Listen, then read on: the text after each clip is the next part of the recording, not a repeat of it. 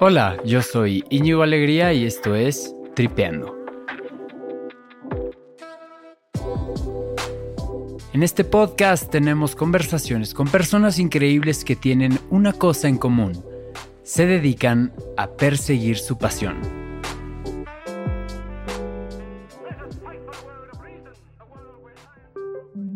Hoy tenemos de invitada a Bárbara González y su pasión es utilizar el blockchain y las criptomonedas para potenciar el impacto social positivo.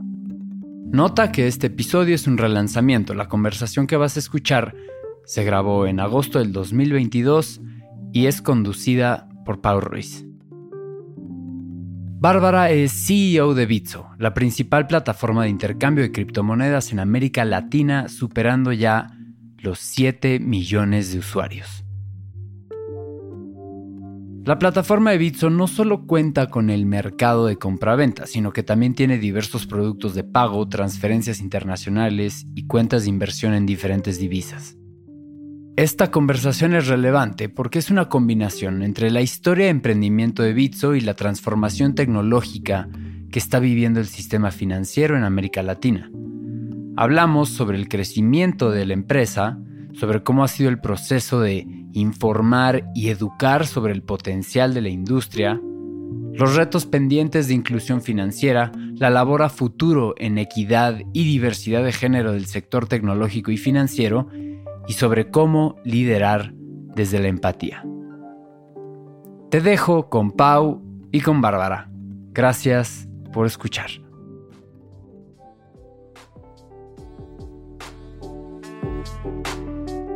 Hola Bárbara, bienvenida a Tripiando. Estoy muy contenta de platicar contigo hoy. Hola Pau, muchas gracias. Gracias por invitarme y por darnos este espacio para platicar un poquito de Bitso. Claro que sí. Y para romper un poquillo el hielo, ¿por qué no arrancamos con estas preguntas cortas? ¿Cuál es tu historia de emprendimiento favorita? Obviamente la de Bitso. Amo como en un mundo donde Latinoamérica no era el lugar para estar, donde las startups no, eran, no estaban en boga y donde cripto era como esta cosa de locos eh, nuestros fundadores, Pablo y Ben, se mudaron de Canadá a México con una maleta en mano a decir, vamos a empezar esto que va contra de toda la corriente y que todo el mundo nos tachen de locos, pero creemos que va a funcionar y está funcionando. demasiado, demasiado bien. ¿Un libro de emprendimiento que más te ha servido? The Hard Things About Hard Things de Ben Horowitz. ¿Cuál es una idea equivocada de emprender? El no tomar riesgos. Es súper equivocada. Tienes, si quieres emprender, tienes que, uno, estar dispuesto a tomar decisiones con poca información, a echarle toda la carne en el asador, a jugártela y más importante, creo que tiene que ser eh, algo de tiempo completo. Creo que un error que mucha gente toma es que lo voy a hacer en lo que veo si funciona y por al ladito y así. Y yo creo que cuando realmente dejas tu trabajo, donde no tienes que pagar las, las cuentas y donde si esto no sale no tienes que comer, ahí es donde realmente vas a dejar el alma en la cancha. Entonces creo que así es como se debe emprender. Y algo especial sobre tu familia o cómo es diferente tu dinámica familiar al, resto de las otras familias. Sin duda mi dinámica familiar es muy sui generis. Tengo dos hijos y dos roles en Bitso. Soy creo que una persona que está obsesionada por hacer que las dos cosas funcionen, entonces intento ser una mamá muy intensa y una profesionista muy intensa, entonces la verdad tengo una pareja que es mi equipo al 50% y estamos intentando hacer funcionar este modelo que así es como creo que debe de ser, pero que rompe con muchos paradigmas sociales y culturales que tenemos en México. Totalmente, totalmente. Y ahora que mencionas lo de los dos roles, hace menos de tres meses, o bueno, por lo menos públicamente, creo que fue en julio del 2022, se anunció oficialmente tu nombramiento como la Country Manager CEO de México.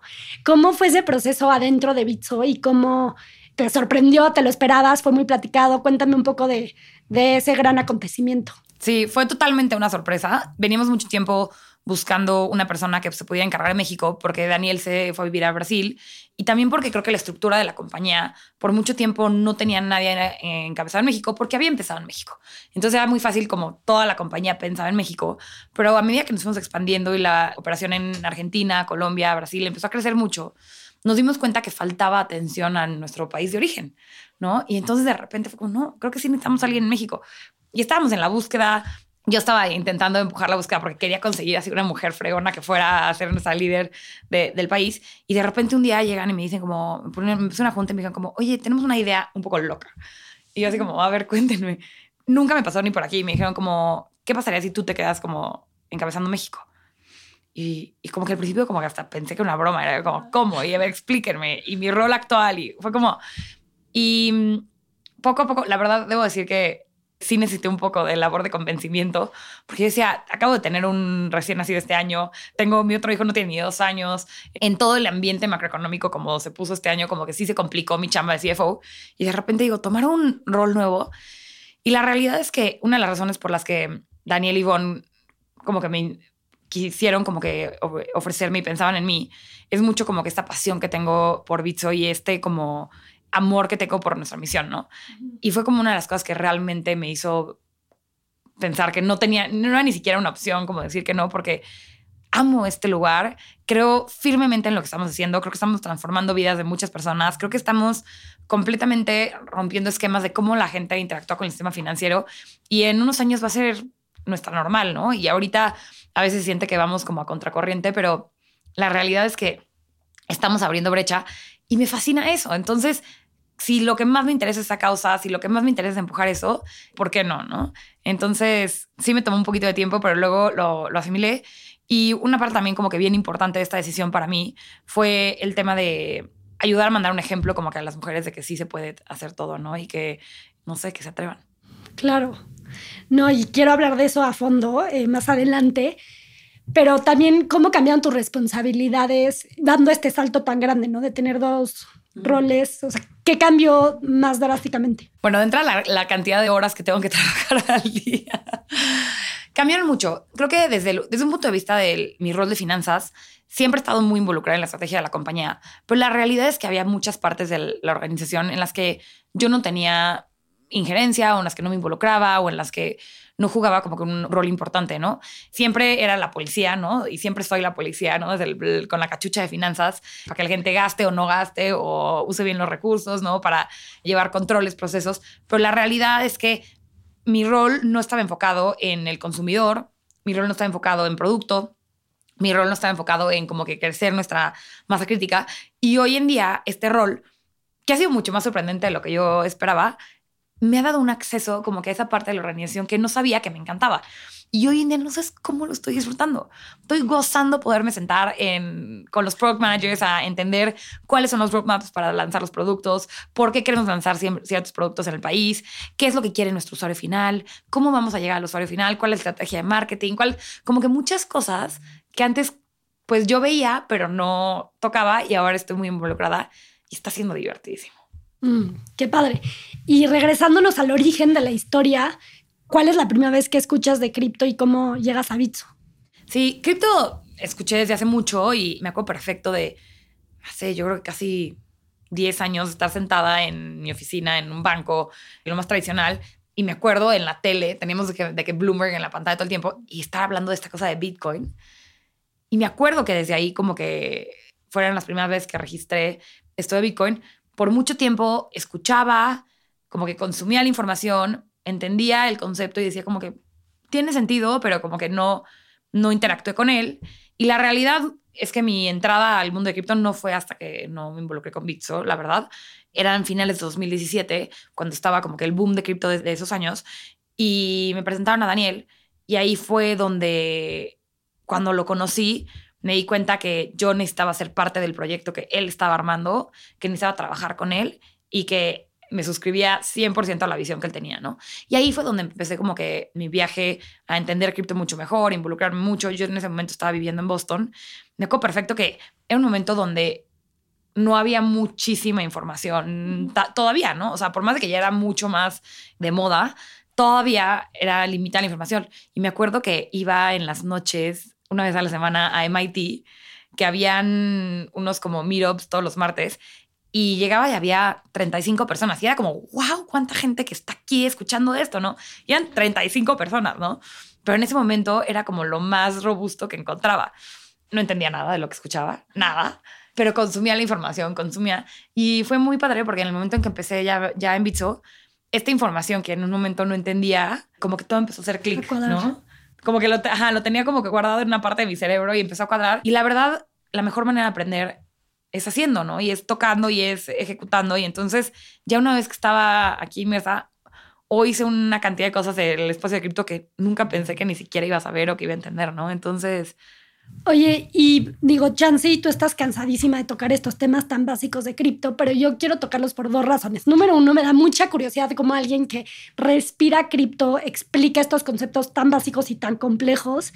Y número dos, también siento que ya hoy en día mucha gente sigue sin entenderlo, pero ya les da pena ahora sí confesar que no entienden nada, porque es como, bueno, o sea, está bien, o sea, hace cinco años, ok, que no supiera lo que es, ¿no? Y que no entendiera, pero hoy ya está cañón. Entonces, ¿qué es cripto? ¿Qué es Bitcoin? me te voy a explicar Bitcoin con peras y manzanas como a mí me gusta explicarlo.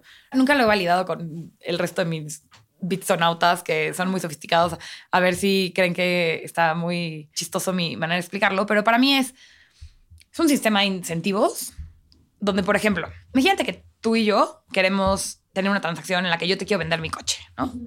Y entonces de repente tú y yo quedamos, tú me pagas y yo me hago loca y nunca te entrego el coche. Y vas y me buscas y no te abro la puerta, no te contesto el teléfono, no sé qué, nunca recibes mi coche, ¿no?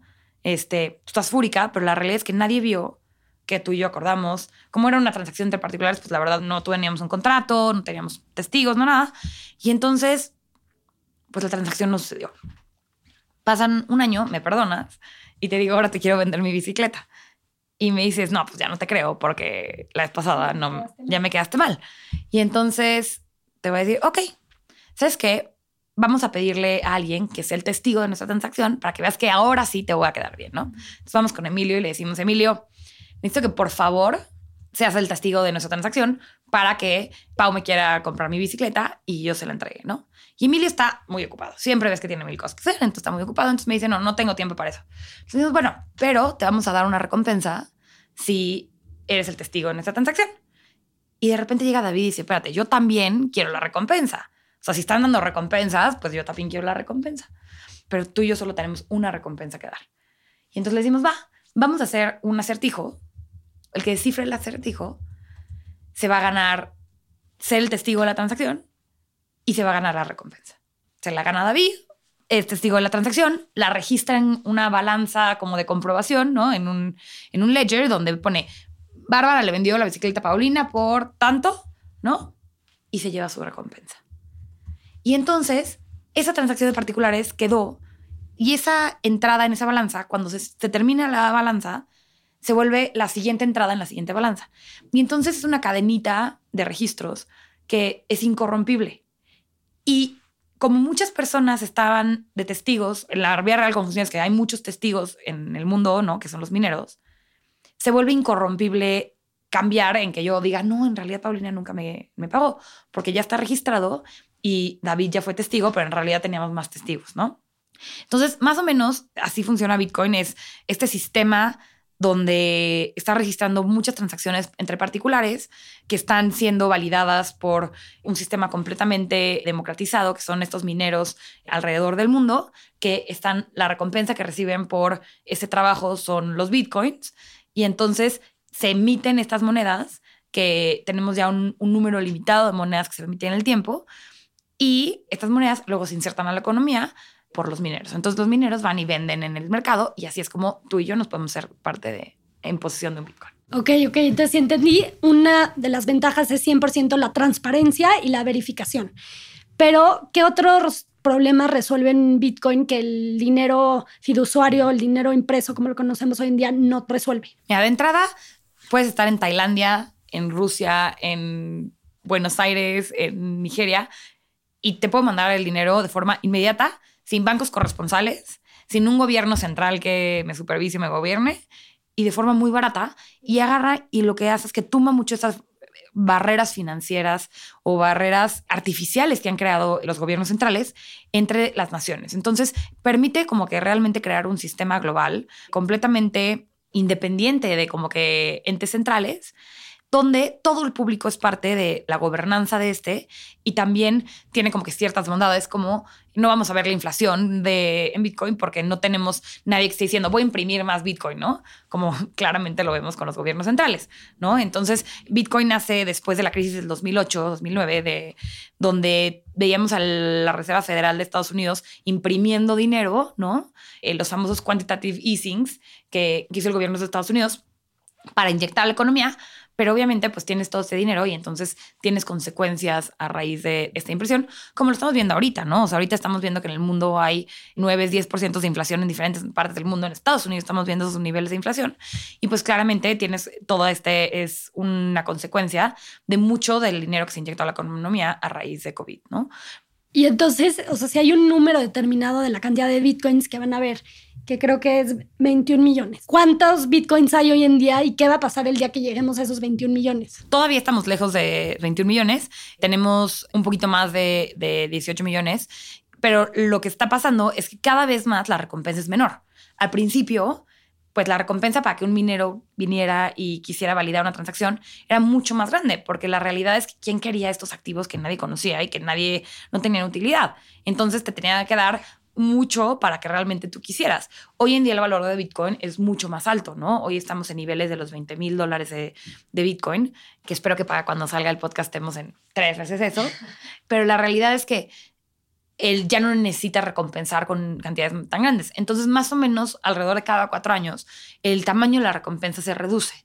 Entonces, la última vez que se redujo fue en el 2020 y más o menos como en dos años vamos a ver otra de reducción de la cantidad que está recompensando a los mineros por cada validación. Esta compensación a los mineros es lo que es la tecnología blockchain de la que hablan, que está detrás de Bitcoin, de por qué están o cómo entra esta parte de, blockchain, ¿no? Claro, y esa es una muy buena pregunta. Y creo que la, la, gente normalmente piensa que son dos cosas separadas y hasta hubo como un, todo un movimiento hace unos años que era como blockchain, no Bitcoin, ¿no? Y, y era como, no, no pueden, o sea, tienen que coexistir. Blockchain son todas estas cadenas de bloques con estas entradas de los registros, ¿no? Entonces estas balanzas de comprobación son como que estos, estos blockchains y todo el sistema de incentivos, ¿no? Y la recompensa es el Bitcoin. Entonces, en este particular protocolo necesita existir, o sea, la manera en la que se emiten los, las monedas son a través de las validaciones en, el, en los bloques, ¿no? Entonces están completamente atados, pero sí, como que blockchain es este, son estas todas cadenas de los diferentes conjuntos de registros. Y cuando tú te enteras de Bitcoin al principio, ¿cuáles eran tus dudas más grandes de si iba a funcionar o si esto podía jalar o no? ¿no? ¿Qué problemas le, le veías? No, las, mis dudas principales yo creo que son las mismas dudas que hoy en día cualquiera que se entera de esta tecnología o un potencial usuario tiene, ¿no? Mucho de la retórica es como lavado de dinero, drogas, tráfico de armas, ¿no? Entonces, eso me asustaba. Que la realidad, cuando empiezas a ver, es como, bueno, hubo un caso de uso hace muchos años que se llamaba Silk Road, que era como un marketplace de cosas ilegales, donde se utilizaron Bitcoin como modo de pago y fue muy famoso y la gente por eso asocia Bitcoin con eso. Pero la realidad es que a ver, nosotros vivimos en, el país número uno de narcotráfico del mundo, la mayoría de las transacciones son en efectivo y no estamos diciendo el efectivo es el narco, ¿no? Pues no, o sea, que sea un medio de pago de los criminales no quiere decir que, el blockchain o Bitcoin o el efectivo mismo sea lo malo, ¿no? O sea, ellos están aprovechando como que las bondades de la tecnología, ¿no? entender eso me costó tiempo. De hecho, hay una historia bien padre de, ese caso de Silk Road, donde cuando llega el FBI y confisca la computadora y los activos de la persona que llevaba este marketplace, de repente todo el mundo habla de la falta de transparencia y trazabilidad de, de Bitcoin, ¿no? Y es verdaderamente ignorante como que ese statement, porque lo que vemos es que todos estos protocolos en cripto tienen trazabilidad este, perfecta, porque tú te puedes meter un ledger que es público, todos ahorita podemos ver nuestra computadora y ver cada Bitcoin dónde ha estado desde que se minó, ¿no? Que no tiene el nombre de Bárbara González Briceño, no, pero dice en qué exchange estaba y tú puedes, o sea, una autoridad puede ir con el exchange y pueden hacer la trazabilidad perfecta. Y cuando confiscan estos fondos de, de Silk Road, de repente se dan cuenta que parte de los fondos confiscados habían desaparecido. Y ahí es donde el FBI aprende de la tecnología y gracias a la trazabilidad perfecta se dan cuenta que dos agentes eran del FBI eran los que habían robado fondos de los confiscados. Y entonces el prosecutor que lleva el caso es una señora impresionante que se me hace un ejemplo y una admiración tremenda, le tengo una admiración tremenda que se llama Katie Hon, que se da cuenta y dice, espérame, estoy del lado incorrecto. Yo estoy peleando para tumbar esta tecnología y lo que me estoy dando cuenta es que en realidad es buenísima. Y entonces pasa del otro lado y se vuelve una de las inversionistas más importantes en el espacio y por mucho tiempo lideró el fondo de, de cripto de Andreessen Horowitz y ahorita justo este año acaba de montar su fondo propio. Pero entonces esta historia me gusta mucho porque habla como, como la desinformación es el peor enemigo de todos en esta tecnología y cuando uno aprende y realmente entiende todo el poder que tiene esto, es muy fácil cambiarse del otro bando de forma inmediata, ¿no? Entonces, como que haciendo full circle con tu pregunta, yo tenía estas mismas dudas que todos tienen y creo que es súper válido. Pero a medida que me informé, que leí, que vi documentales, que hablé con gente, que escuché podcasts y que me senté ya a probar la tecnología, me di cuenta que al revés, que los beneficios que trae eh, son tan poderosos y que tenemos una labor tan importante que hacer en informar y en educar para que toda la gente realmente los entienda. Y ahora que hablamos de lo más básico de cripto, ¿cómo nace Bitso? O sea, ¿qué hace Bitso? Bitso nace con la idea de hacer cripto útil. Siempre se reconoció que operamos en, en una región del mundo donde las instituciones bancarias han tenido históricamente mucho poder y mucho cabildo con las autoridades. Entonces, si lo piensas, por mucho tiempo no existieron ni siquiera los espacios en la regulación para que otras compañías vinieran y ofrecieran servicios financieros a la población, ¿no? En México es un ejemplo perfecto de eso, que antes de que se promulgue la ley FinTech en marzo de 2018, nadie podía custodiar fondos de usuarios si no tenías una licencia de banco, ¿no? Y entonces lo que hacía eso era que no había espacio para la innovación, no había espacio para la disrupción y todos estos fricciones que tenía el usuario con el sistema financiero en productos y servicios, teníamos que conformarnos porque no había alternativas.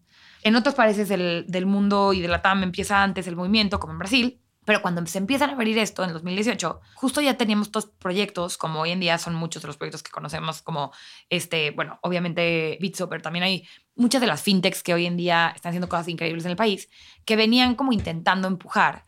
Y lo que Pablo y Ben y Daniel en ese momento se habían dado cuenta era que sí, ya venimos tarde, pero ahora, si queremos como que realmente hacer un impacto, hay que usar la tecnología más avanzada que existe. Y esta tecnología que es preciosa, que los tres eran así enamorados desde el día uno de, ella, decían que tiene la capacidad de transformar y de hacer por el sistema financiero lo que el Internet hizo por la comunicación, los datos, las interacciones sociales, tantas cosas, ¿no? Y entonces empiezan con esta idea de hacer cripto útil y siempre teniendo muy claro que ellos no quieren ser un casino. ¿No? La idea de Bitson nunca ha sido ser una plataforma de trading puro donde la gente se puede volver rica o pobre de, sobre la noche o la mañana. Lo que siempre hemos querido es que podamos montar productos y servicios en esta tecnología que sean superiores a los que existen en el mercado, ¿no? Desafortunadamente, para hacer eso necesitas primero tener la liquidez que te ayuda a montar esos. Por eso sí, nosotros nuestro primer caso de uso es la especulación, porque necesitas esa liquidez que luego te permite empezar a crear estos productos. Y te voy a dar dos ejemplos. El primero, y este me fascina, y creo que todos los que escuchen esto eh, van a poder relacionarse muy fácil, es el tema de las remesas. Hasta el más escéptico de cripto, cuando le cuento esto, entiende el poder de cripto históricamente nosotros, todos los mexicanos que viven en Estados Unidos, que quieren mandar remesas a México, a sus familias, que muchas veces es para la escuela, para comer, para sobrevivir, ¿no? Tienen que usar estos remesadores que son muy tradicionales, que probablemente tienen que ir a la sucursal, que tienen que pagar unas fees súper altos, ¿no? Y que es un proceso que tiene muchísima fricción. El remesador propio, para poder mandar dinero a México, la manera en que muchos de estos negocios funcionan es que tienen que tener fondos en México, tienen que tener coberturas este, para fluctuaciones de esos fondos, tienen que, y esos fondos les cuestan muy caros, porque en lo que mandan el dinero de Estados Unidos a México, tal vez pasan tres días. Y entonces es caro para el remesador y es caro para el usuario final. Con cripto, tú tienes la capacidad de, usando Bitcoin, y el proceso es que con dólares compras cualquiera de los criptos, Bitcoin, XRP, Ethereum, no, o sea, cualquiera de, hay diferentes que son más efectivos, ¿no? O stablecoins hoy en día. Y luego stablecoins vas y los vendes en la liquidez mexicana y entonces los vendes por pesos y en inmediato, yo creo que te puedes tardar en hacer esto menos dos minutos y por centavos del dólar tienes tu dinero. Hoy en día en Bitso ya desarrollamos una herramienta para que ni siquiera tengas que hacer esos pasos y ya tenemos libros de pesos mexicanos a dólares digitales. Y entonces, esta gente, o desde los remesadores o la gente individual, que va y agarra con sus dólares, meten dólares a la plataforma, se le acreditan dólares digitales a, en Bitso, en el libro de dólares digitales pesos, los cambian y le pueden mandar los pesos que quieran a todos sus familiares de forma inmediata ellos ni se dan cuenta que están, que se convirtió a cripto y que luego se convirtió a pesos. O sea, se hace a través de la página todo eso. Todo es a través de la página de forma inmediata y ellos ya no, no tienen que hacer todo el caminito. Una pregunta que tenía, perdón que te paré, es, o sea, la gente, bueno, para las remesas sí son personas que ya están bancarizadas, ¿no? Pero algo que me llama la, la atención es, para tú usar Bitso, y para tener dinero dentro de tu cuenta Bitso, pues tienes que conectarla a tu cuenta de banco, ¿no? Entonces, ¿en dónde está la parte de inclusión financiera si partes del, o sea, hay otra manera de hacerlo, ¿por qué no se ha hecho? Claro, no, y es una, una, muy buena pregunta. Creo que lo que queremos hacer es eventualmente llegar a un, un punto donde podemos darle servicio a realmente a toda la población. Por mucho tiempo tuvimos a través de Oxo la facilidad de que los usuarios podían depositar efectivo y así fondear su cuenta. Desafortunadamente, ahorita hoy no lo tenemos, pero estamos, seguimos trabajando para poder habilitar esos medios de depósito para que los usuarios no necesiten tener una cuenta de banco, ¿no? La realidad es que hoy en día sí necesitan ser usuarios bancarizados y nos ha costado mucho hacer la paz con eso porque creo, creo, que muchas veces nosotros queríamos que esto fuera como una herramienta para... Individuo, independiente a... Entonces, ¿en dónde está también la descentralización? Claro. ¿no? Porque... Sí, entonces poco a poco lo que queremos es que puedas ahorita fondear tu cuenta y sí necesitas el banco, pero después ya no necesitas el banco para nada, ¿no? Y que sí tú puedas mandarlo a donde quieras del mundo, que tú puedas no pagar comisiones exorbitantes, que tú puedas tener como que la libertad de, de tener como que cosas que no, tiene, no te ofrece el banco. Por ejemplo, dolarizar tus ingresos, ¿no? Vivimos en una región del mundo donde hay mucha fluctuación cambiaria. En México, afortunadamente, en los últimos años no ha sido el, tanto el caso, pero históricamente tenemos una moneda que ha fluctuado muchísimo y entonces mucha gente vemos que le depositan su nómina y luego luego la cambian por dólares digitales. Y entonces tienen esta protección contra la fluctuación cambiaria que nunca se habían tenido porque los bancos no te ofrecen esa. Y aparte, ahora pueden recibir rendimientos sobre eso.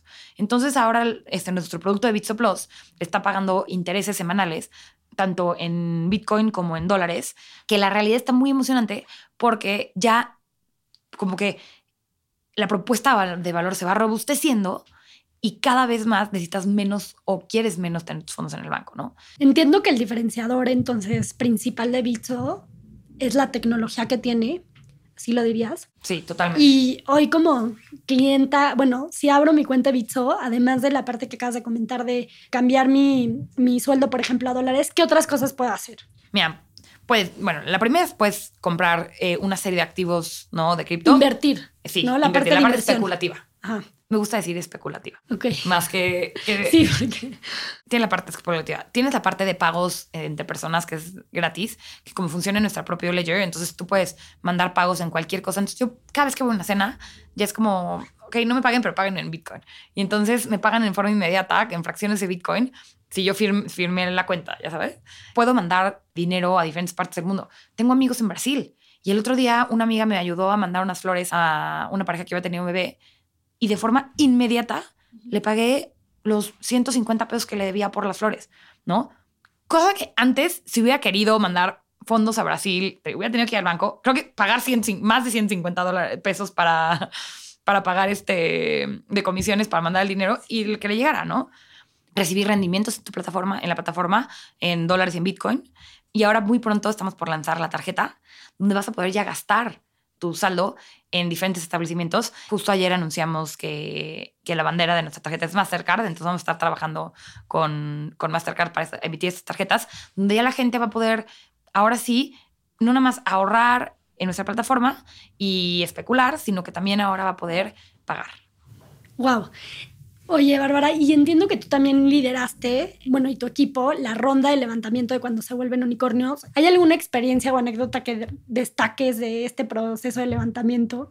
Sí, ha sido muy divertido. Yo lideré la ronda A, la B y la C aquí en Bitso y te puedo contar que cada una de las tres ha sido completamente distintas.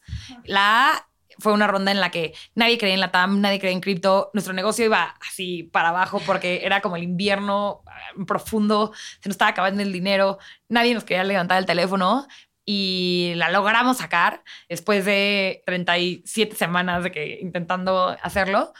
Y luego esa fue eh, levantando nuestra ronda a, en octubre del 2019, antes de que empiece COVID. De repente empezamos a, a ver nuestras opciones, hicimos chance, levantamos otra y de repente, sí, el primer día que tenemos una reunión con inversionistas fue el día que Trump anunció que estaba cerrando fronteras de Estados Unidos. Y entonces la B fue muy interesante porque levantamos en todo COVID, donde el negocio le estaba yendo muy bien, pero había mucha incertidumbre de COVID, ¿no? Y particularmente la B fue bien importante porque era una serie en la que queríamos traer inversionistas súper experimentados que no fueran del espacio cripto, sino que fueran del espacio fintech y que tuvieran experiencia en la TAM y que realmente fueran los que nos ayudaran a catapultar el crecimiento. Nuestra serie B es donde entran QED y Kasek, que han sido lo mejor que nos ha pasado. Han sido dos inversionistas que realmente el amor que le tienen a la compañía del proyecto es enorme. Y levantamos la ronda B. Se tarda mucho entre COVID y entre que eran dos inversionistas que nunca habían invertido en cripto. Fuimos su primera inversión. Y entonces el due diligence fue rudo. Y cerramos el 1 de diciembre del 2020. Y de repente empieza 2021 y la cosa está fuera de control tenemos un negocio que está creciendo a pasos gigantados, que en las primeras cinco semanas del año ya habíamos hecho más ingresos que lo que habíamos hecho en todo el año anterior, que el volumen estaba 10x lo que era lo que hacía este mes anteriores. Y entonces vemos una oportunidad en un mercado que promovía mucho a los emprendedores, ¿no? Favorecía mucho a los emprendedores. Y la historia de la sede también es muy divertida porque en ese momento pues, Daniel había estado involucrado en la ronda B, el equipo, todo el mundo, el due diligence de la B había sido muy fuerte, entonces todo el mundo tenía una fatiga de levantar. Y yo y mi equipo fue como, denos chance, ¿no? De intentarlo. Y fue como, ok, pero no nos puedes distraer. Fue como, perfecto, haz lo que quieras, juega, pero no nos puedes distraer. Y les dije, challenge accepted.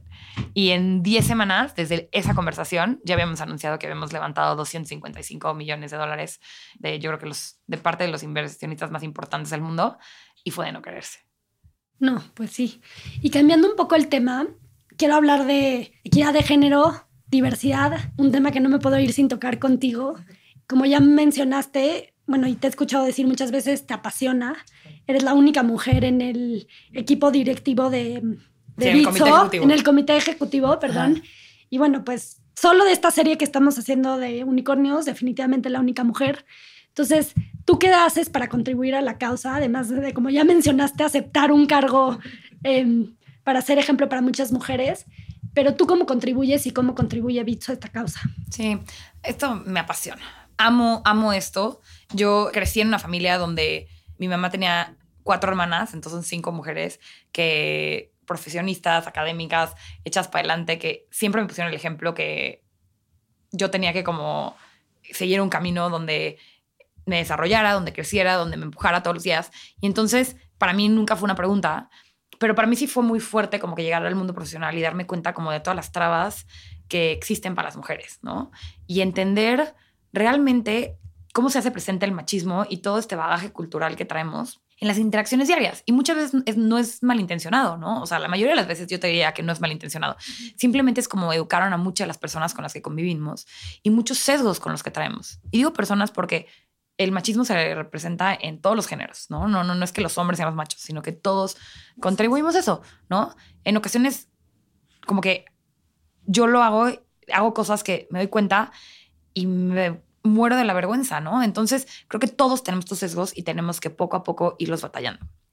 Entonces, primero como que lo aprendí, en banca de inversión fue muy fuerte, viví como experiencias muy fuertes ahí. Y luego, cuando empecé como que a interesarme mucho por el tema, también empecé a leer, empecé a aprender y cuando empiezas a ver las cifras es una locura. Una locura. Cuando ves que los egresados de la universidad entran al mundo laboral en una paridad 50-50 y muy rápidamente se, reduce a menos del 35% y bueno, ni decirse en los niveles directivos, es una locura, ¿no? El famoso broken wrong donde se caen de la fuerza laboral muchísimas mujeres porque, ya sé, porque socialmente educaron a muchas mujeres a que ellas solo tenían que, cuidar la casa, o porque los trabajos no ofrecen las facilidades para que ellas puedan trabajar y, educar, o porque ir al trabajo como mamá simplemente es completamente difícil. Entonces, mucha gente, muchas mujeres se caen ahí, ¿no? Luego, si vemos cifras, estaba leyendo el reporte de McKinsey por octava ocasión la semana pasada, y hay cosas que no puedes creer. El 44% de los encuestados, que son hombres y mujeres en México, que en las mejores empresas de, de México, creen que una familia y los hijos sufren si la mamá trabaja. O el 26% cree que es más importante que un hombre estudie una carrera que una mujer.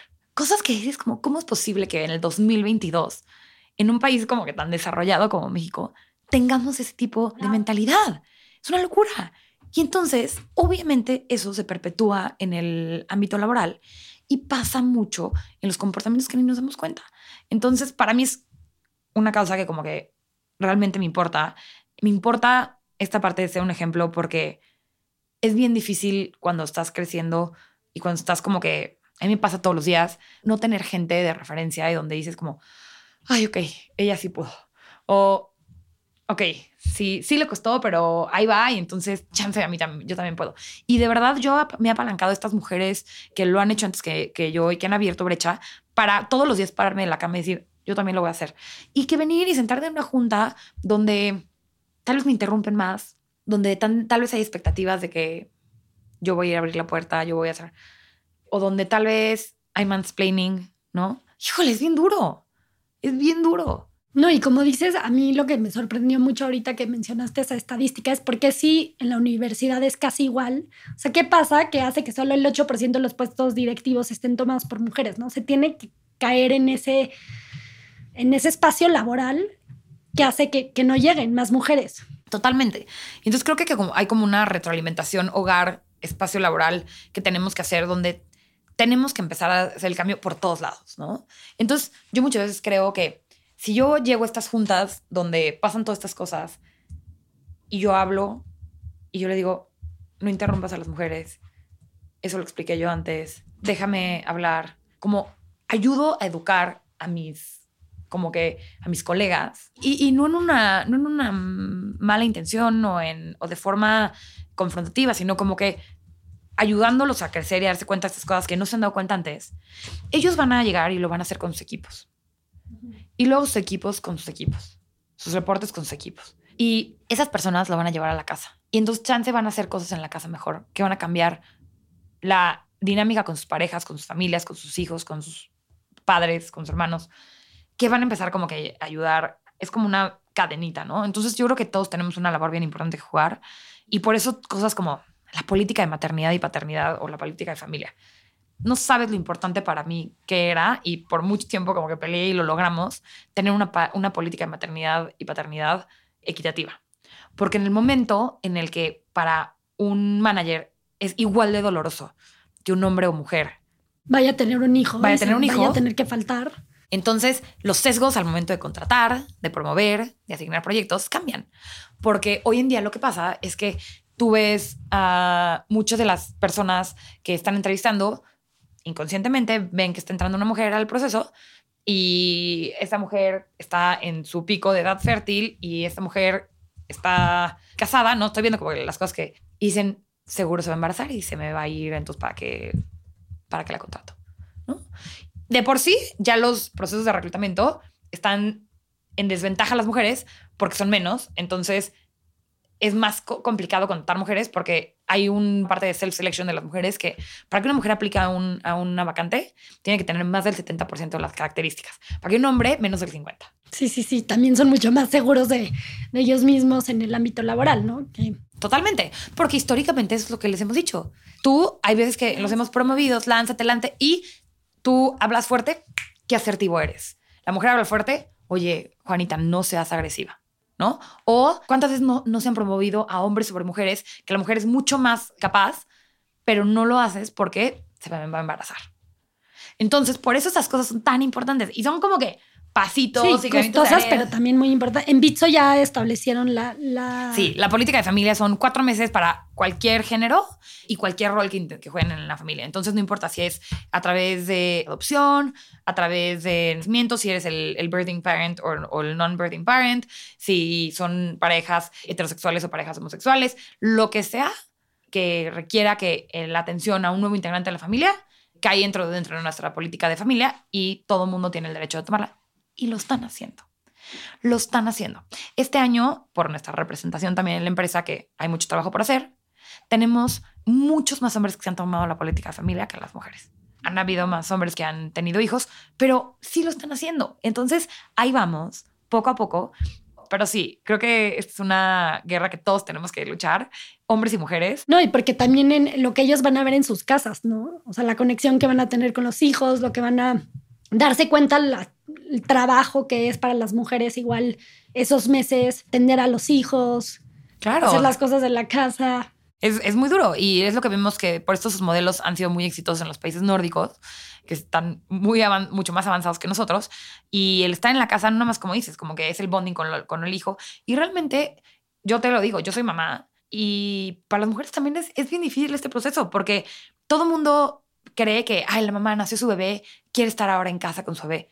Oye, no, yo tengo mi proyecto, yo tengo mis cosas, mi identidad es quien soy, es como que parte de mi vida profesional y adoro a mi bebé, pero también quiero regresar hacer a, otras cosas. a hacer otras cosas. Quiero como que seguir siendo quien soy. No porque ahora tengo un bebé, ya perdí, Bárbara se esfumece Y y... solo es mamá. ¿No?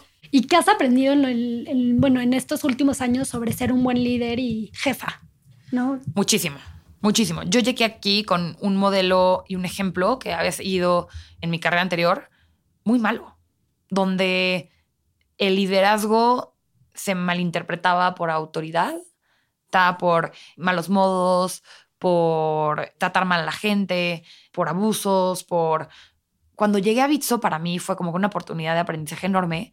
Me costó trabajo. Yo creo que es la parte que más me costó trabajo. Yo aprender a ser un buen manager y un buen líder que, y encontrar cuál era mi identidad como líder, porque yo no empecé siendo un líder desde la empatía. Y hoy en día te puedo decir que al revés. O sea, mi responsabilidad más importante como líder es ser empática, ayudar a crecer a mi equipo, cuidarlos, ¿no? Dar un ejemplo correcto, respeto. Entonces, obviamente, soy súper eh, exigente y soy súper obsesiva y soy súper así apasionada de los detalles y de las entregas, y como que me gusta trabajar con gente muy profesional, pero puedes lograr las cosas del, y ser más efectivo desde un liderazgo mucho más empático y noble. Me encanta eso. Y para acabar la entrevista, Bar, dime lo primero que se te venga a la mente de estos temas, ¿ok? Amor, Mis hijos, muerte al sistema financiero, y dinero. cripto. Muy bien. bueno, y también si hay algo de contenido que para ti, bueno, haya sido muy, muy importante a lo largo de tu vida y que recuerdes libros. Este, um, algo así como transformativo que, mira, la verdad, he leído muchísimos libros, he leído, he escuchado muchísimos podcasts, he visto muchísimos documentales, pero la realidad es que no hay nada como aprender en el trabajo. No hay nada que aprender de otros. Entonces, las mayores lecciones me las he llevado de gente que se dedica el tiempo para ayudarme a caminar de la mano y que me tiene la paciencia. Entonces, te lo digo porque creo que todos podemos siempre seguir aprendiendo de cualquier persona y todos tenemos como que una responsabilidad de un gran poder de enseñarle a alguien al, al lado. Entonces, nomás que se queden con eso para que todos nos, nos acordemos de eso. Ay, muchas gracias por tu tiempo. Me Muchas encanta gracias. poder platicar contigo. Muchas gracias por el espacio y gracias por la invitación. Let us fight for a world of reason, a world where science and progress will lead to all men's happiness. Why don't we crystallize imagination? I have my mind. My mind needs books like a sword needs a whetstone.